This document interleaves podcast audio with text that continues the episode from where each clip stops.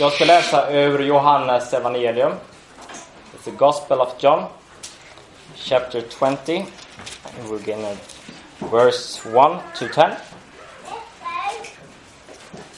Maria från Magdala och två lärjungar vid graven. Tidigt på morgonen efter sabbaten, medan det ännu var mörkt, kom Maria från Magdala ut till graven och, kom och fick se att stenen för ingången var borta. Hon sprang genast därifrån och kom och sade till Simon Petrus och den andra lärjungen, den som Jesus älskade. De har flyttat bort Herren ur graven och vi vet inte var de har lagt honom. Petrus och den andra lärjungen begav sig då till graven.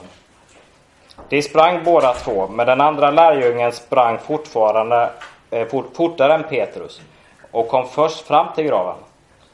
Han lutade sig in och såg linnebindlarna ligga där, eh, men gick inte in. Simon Petrus kom strax efter och han gick in i graven. Han såg bindlarna ligga där, liksom duken som, var täck, som hade täckt huvudet. Men den låg inte tillsammans med bindlarna utan hoprullad på ett ställe för sig. Då gick också den andra lärjungen in, han som hade kommit först till graven. Och han såg och trodde. Ännu hade nämligen eh, inte Ännu hade de nämligen inte förstått skriftens ord, att han måste uppstå från de döda. Lärjungarna gick sedan hem igen. Uppståndelsen.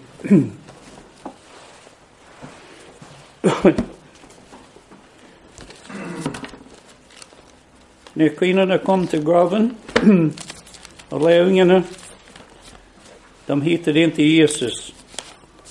Och de hade inte förstått som vi lyssnade på när Johan läste igenom berättelsen. De hade inte ens förstått vad Jesus hade sagt till dem. Att han skulle dö, han skulle begravas och han skulle uppstå från de döda. I vår tid, i min tid, och när jag läser och studerar, det är inte ovanligt att man läser även från människor som säger de är kristna, för det mesta liberala, som säger man ska inte ligga så mycket vid med uppståndelsen, det är inte viktigt. Sekterna, många de gör samma. I deras litteratur jag har läst för, de säger att Kristus dog inte. Han var bara medvetslös och lärjungarna kom och stal kroppen om natten. Det finns många, många, många förklaringar bland även de som vi kallar kristna människor och speciellt bland sekterna. Vad hände med Jesu kropp när han dog?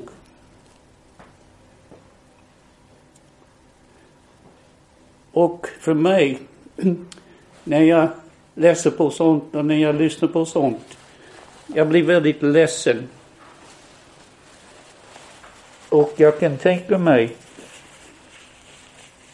de som förnekar uppståndelsen, jag undrar för mig själv, kan det verkligen vara första?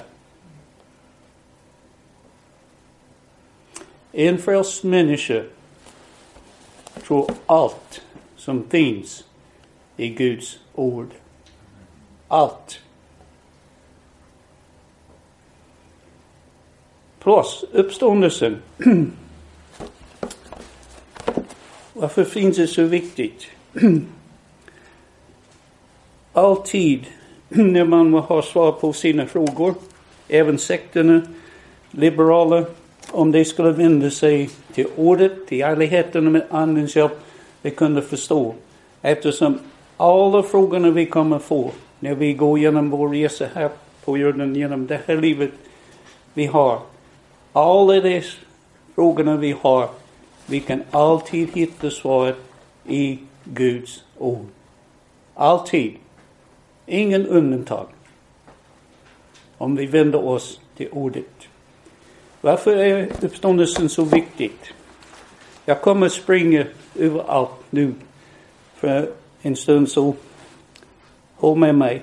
I uh, eh, Första Korinthierbrevet 15, vi brukar kalla det här för uppståndelsens kapitel. egentligen vi ska läsa hela kapitlet, men vi ska ta bara några verser. För vi visa hur viktigt det är att man tror på uppståndelsen. Först Korintierbrevet 15.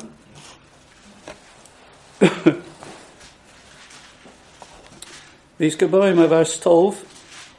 Först Korinthierbrevet 15 och vers 12. Och vi ska tänka på allt Paulus har sagt till de kristna i Korint. I tolfte versen framåt. Om det nu predikas att Kristus har uppstått från de döda, hur kan då somliga bland er säga att det inte finns någon uppståndelse från de döda? De hade liberaler, de som inte trodde även på den här tiden. Vers 13. Om det inte finns någon uppståndelse från de döda så har inte heller så har inte heller Kristus uppstått. Men om Kristus inte har uppstått, och lyssna väldigt noga på det här, då var vår predikan meningslös. Och då är också er tro meningslös. Utan uppståndelsen, det är ingen mening att stå här. Ingen mening ni steg upp idag, tog lite frukost, tvättade av ansiktet och allt annat, hoppade i bilen eller bussen eller hur man kom hit. Det var ingen mening att ni åkte hit idag. Om Jesus är inte uppstånden. Paulus säger det direkt till oss. Vers 13. Då kommer vi också att stå där som falska Guds vittnen. Eftersom vi har vittnat mot Gud att han har uppväckt Kristus som han inte har uppväckt om det är så att döda inte uppstår. Sen går vi till vers 16. För om döden inte uppstår så har inte heller Kristus uppstått. Men om Kristus inte är uppstånden så är ju er tro värdelös och ni är är nu kvar i era synder. Utan uppståndelsen, ingen seger över döden, ingen seger över vår synder. Så jag blir lite både ledsen och arg när människor som skulle veta bättre säger att det inte finns någon uppståndelse. Det är en stor del av evangeliet och som vi kommer att titta på som vi har börjat i Apostlagärningarna också. Vers 19. Om vi endast, endast i detta liv har haft vårt hopp till Kristus så är vi det mest önskvärda bland alla människor. Men nu har Kristus uppstått från de döda och blivit förstling av de omsomnade. Kristus har uppstått från de döda. Han är förstling från de döda. Vi kommer att uppstå. Kristus uppstod först, förstling för uppstå från de döda. Alla andra kommer uppstå. Man kan gå uppåt till himlen, som vi nämnde i söndags. Eller man kan gå neråt till helvete. Det finns inte någon mellanväg.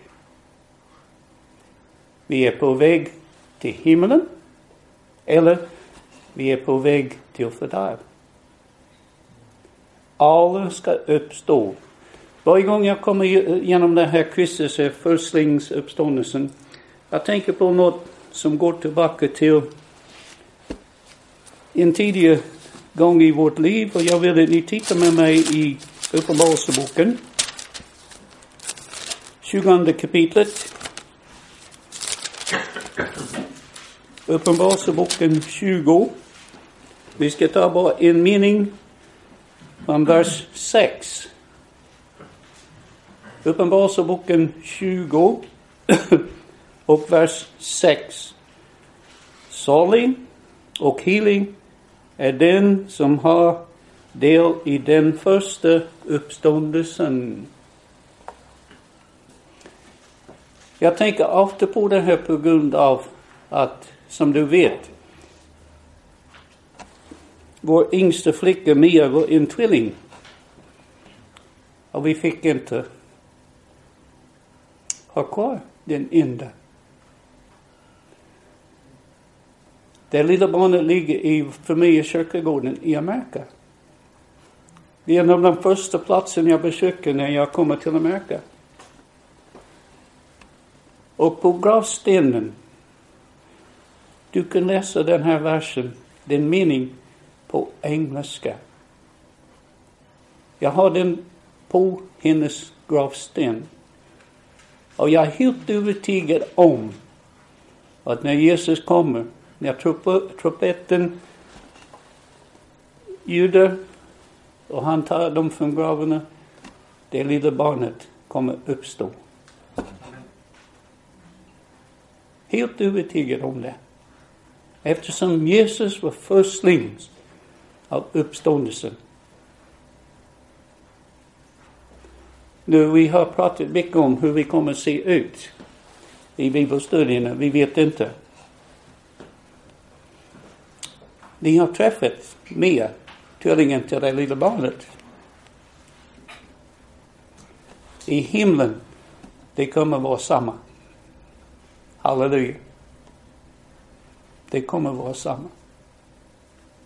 Alla kommer uppstå om Jesus inte återvänder och tar dig sina ut ur det här livet innan vi går ut genom döden. Uppståndelsen, vi kan inte betona det för mycket när vi predikar, undervisar evangeliet.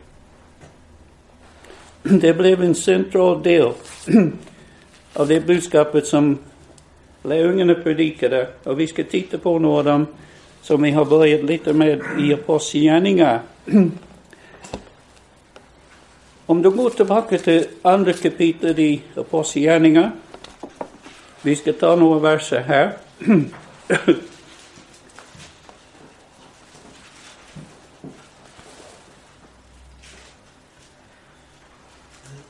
När Petrus predikade på pingstdagen i andra kapitlet. Vi ska ta nog så vi ser hela budskapet om evangeliet och frälsning i alla de här talarna. Men i uh, Apostlagärningarna andra kapitlet och vers 22. Ni menar Israel. Petrus nu predikade till judarna. Hör dessa ord. Jesus från Nasaret en man som inför er har blivit bekräftad av Gud genom kraftgärningar och under och tecken som Gud gjorde genom honom bland er, som ni också själva vet. Vers 23. Honom som blev utlämnad åt er genom Guds bestämda rotslut och för sin har ni tagit och med laglösa händer korsfäst och dödat. Direkt, klart budskap till dig som var skyldiga att Jesus hade dött. Vers 24. Men honom har Gud uppväckt eftersom han hade löst honom ur dödens vånda och han kommer göra samma med alla av oss. Eftersom det inte var möjligt att han skulle behållas av döden. Det, det uttrycket är väldigt intressant och det är väldigt djupt. Du vet ofta, vi pratar om uppståndelsen av Jesus var ett under, mirakel. Och från vår sida, det är så. Eftersom vi är människor. Men när du tänker på att det var inte möjligt att döden skulle hålla honom, varför inte? Jo, För att skriften säger lönen för synden är död. Han har inte syndat och döden har inte rätt till honom. Nej, Kan inte behålla honom för han är rättfärdig. nej. Han är Gud. Nej, som Gud dog han aldrig. Det får vi inte förväxla. Han dog som människa bara. Vi kunde läsa igenom hela grejen här. Det tar all, hela dagen. Men det stämmer. Han var rättfärdig. Gud hade sagt från början genom David. Han skulle inte vara kvar i graven. Och sen gör det så. Han var Gud. Tänk på det här nu. Jesus Kristus i graven. Gud i köttet låg i graven som hade inte gjort någonsin alls. Döden kunde inte hålla honom. Halleluja. Halleluja. Vilken frälsare vi har när vi tänker på det. Han var tvungen att gå igenom det. Det var Guds rådslut som vi har läst här. Men han gjorde det frivilligt för att betala våra synder. Men döden kunde inte behålla honom. Döden kommer inte behålla oss om vi lämnar det här livet genom graven. Även ofrälsta människor, döden kommer inte hålla dem i graven heller. Alla kommer att uppstå. Alla. Och sen som vi läste i början för några veckor sedan, 9.27, efter det ska det dömas. Omöjligt att Jesus, min frälsare, skulle vara kvar i graven. Gå ner. Vi tar inte hela predikningen som Petrus gjorde. Till vers 30, samma kapitel. Men eftersom han var en profet och visste att Gud hade lovat honom med ed, andra kapitel, vers 30, samma kapitlet,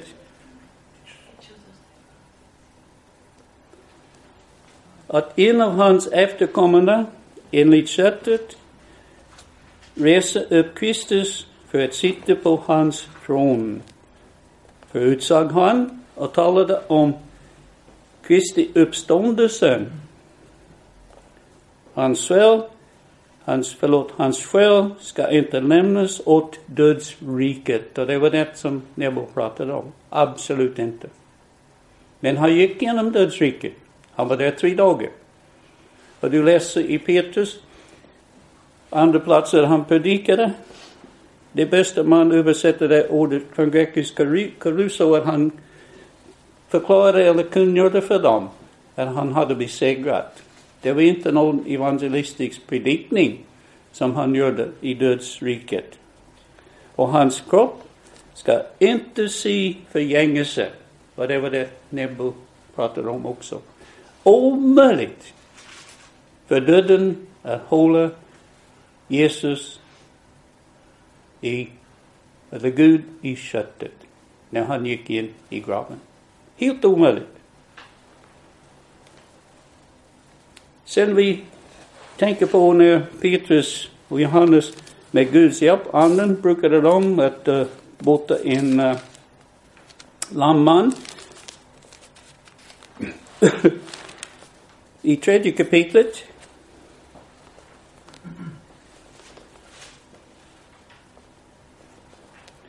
Vi ska titta bara på två verser här. 14, 15, förlåt, tre verser.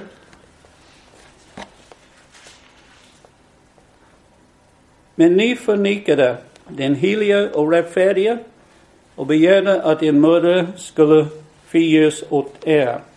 Vers 15. Livets första dödade ni, men Gud har uppväckt honom från de döda, vilken vi är vittnen till. Och genom tro på hans namn har denne, som ni ser och känner, fått styrka av hans namn. Den tro som verkar genom Jesus har i allas, allas er osänd, gett honom hans fulla hälsa genom uppståndelsen, genom tron på Jesu namn utfördes den här kraftgärningen. Gett honom kraft. Det grekiska ordet dynamis som jag pratade ofta om genom åren. Och återigen, den här kraften som vi människor har inte. Alfred Nobel, ni vet vem det var, speciellt om ni är svenskar. När han uppfann dynamit, han plockade fram det här ordet direkt från grekiska. Dynamis, kallar det dynamit, dynamite på engelska, med mening. Varför det? Eftersom den här uppfinningen gav människor kraft som de själva kunde inte prestera. Och när vi går fram och predikar evangeliet, vittnar om Gud, vi med Andens hjälp gör det i Andens kraft eftersom vi kan inte göra det. Kraft som vi inte kan prestera själva. Så vi går framåt. Fjärde kapitlet. När de stod inför rådet, eftersom de hade med Andens hjälp botat den här mannen i fjärde kapitlet. Vi ska titta på vers 8 framåt. Återigen nu det är Petrus som pratar här. Då sade Petrus full av den helige Ande till dem inför storrådet nu, judarnas råd. Ni folkets råd herrar och äldste i Israel. Om vi idag döms för en god gärning mot en sjuk man och tillfrågas hur denna har blivit helad, så ska, ska, ska alla ni och hela Israels folk veta att denna man nu står fram för oss frisk genom Jesu Kristi Nazarins namn. Källan till det. Ni hade korsfäst honom. Det är intressant att Petrus sa till dem gång på gång att de var skyldiga för Kristi död. Men Gud har uppväckt honom från de döda. Han är den stenen som förkastades av er byggmästare, men som har blivit hörnstenen. Och sen vi har den här versen som vi har på vår broschyr som är otroligt viktig för alla av oss. Vers 12. Hos ingen annan finns det frälsning. Där det finns inget annat namn under himlen. Det täcker allt och alla. Inget annat namn under himlen givet bland människor genom vilket vi kan bli första. Nu jag vet, i den här tiden vi lever i, man kan läsa mycket, man kan höra mycket. Vi blandar in många religioner runt om i världen. Och de säger, det är samma Gud, det är bara ändra namnet på honom.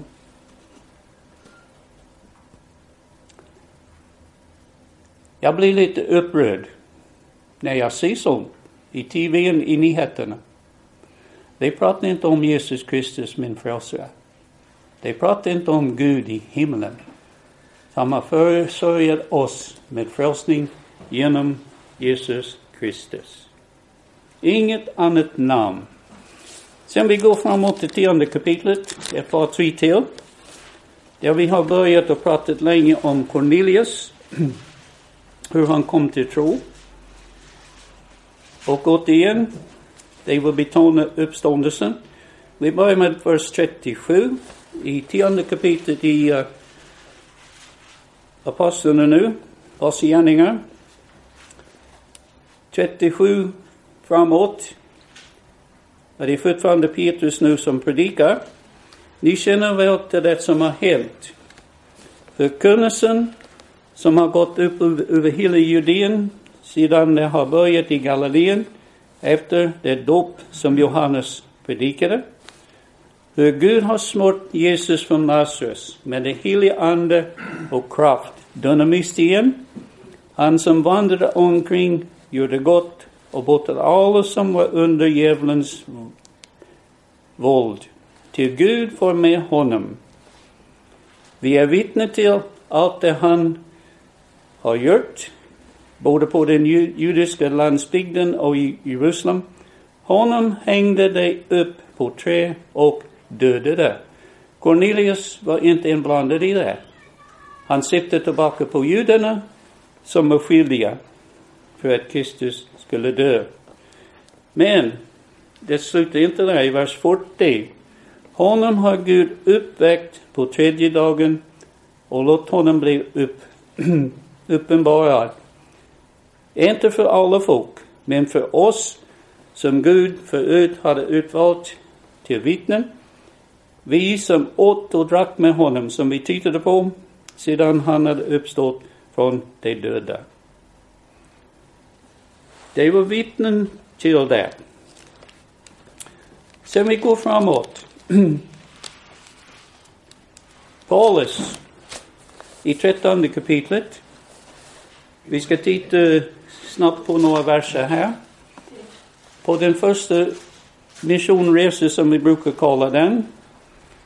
När Paulus och Barnabas gick ut och han predikade.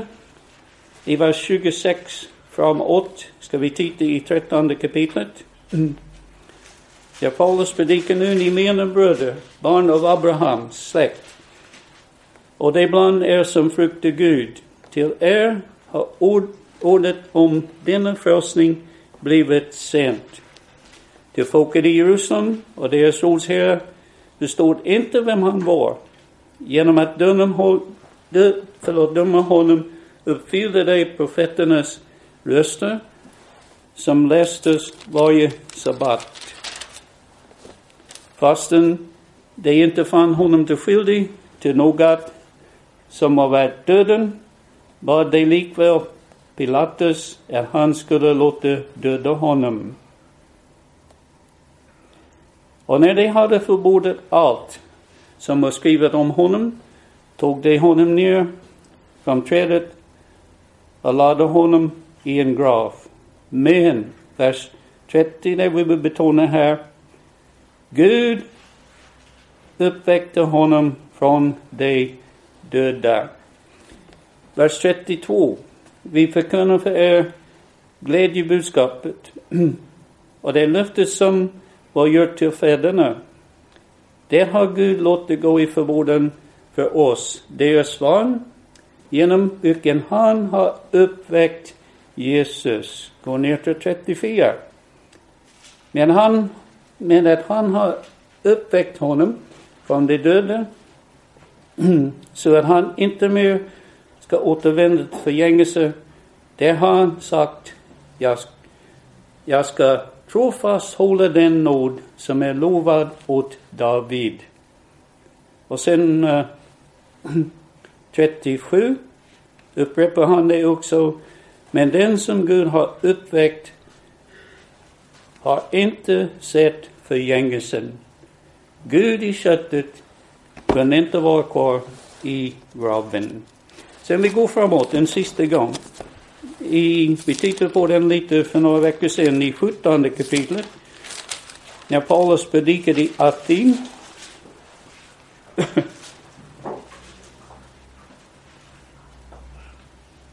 vi ska titta bara på två verser här. 17 kapitlet och vi ska ta vers 30 och 31.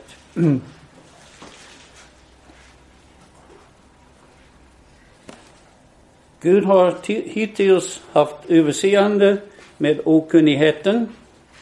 Men nu förkunnar han att alla människor överallt ska göra sinnesändring eller ångra sig.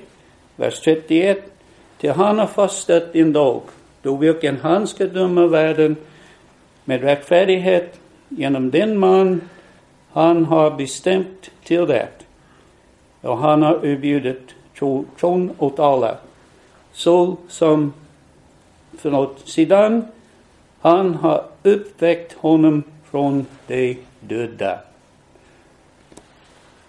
Uppståndelsen var en central del av budskapet hela vägen genom apostlagärningarna. När vi predikar, det ska vara samma för oss. En del, viktig del av budskapet. Vad gör människor när man hör evangeliet om Kristi död, begravdes och uppstod? Några tar emot det, många förkastar det. I vers 32 i samma kapitel, vad gjorde de i Aten? Då de hörde nämnas om uppståndelsen från de döda var det samlingar som hon är där. Och andra sade, vi vill höra dig igen angående detta. Förkastade budskapet om frälsning. Människor gör det fortfarande. När de hör budskapet om frälsning. Man tar emot eller man förkastar. För oss som är frälsta, några verser som betyder otroligt mycket för mig. Om du vill titta med mig i Första Thessalonikerna.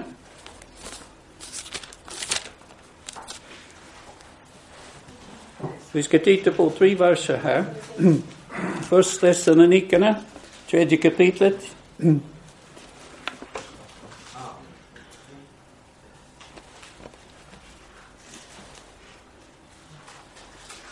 Jag vet att jag citerar de här verserna ofta, men de är viktiga verser.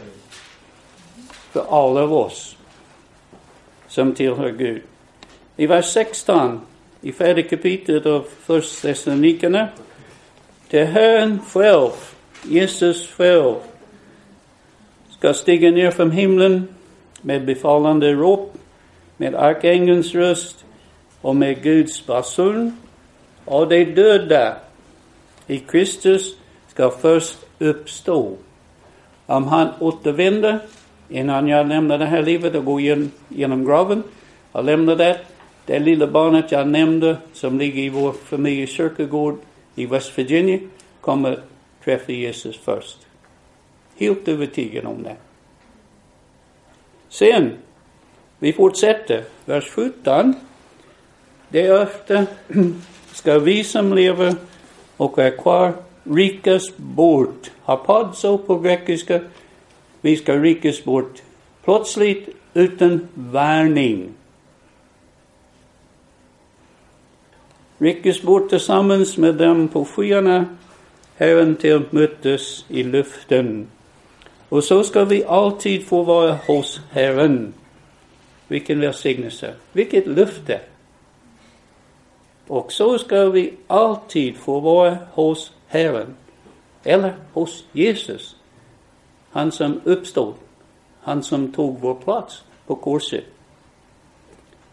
Ofta människor citerar 16 och 17. Men jag tycker det är fel själv. Man ska alltid ta 18 med det. Så trösta nu varandra med dessa ord vad vi ska göra. Han kommer. Amen. Han kommer. Och vi kommer träffa honom. Vilken välsignelse. Men om inte uppståndelsen hade hänt, det skulle inte hända. Så vi lovprisar honom. Har du någonsin tänkt vad vi skulle vara idag? Vi som sitter här frälsta. På väg till himlen. Var skulle vi vara? Jag har tänkt ofta på det. Ofta. Vi lovprisar honom för det han har gjort.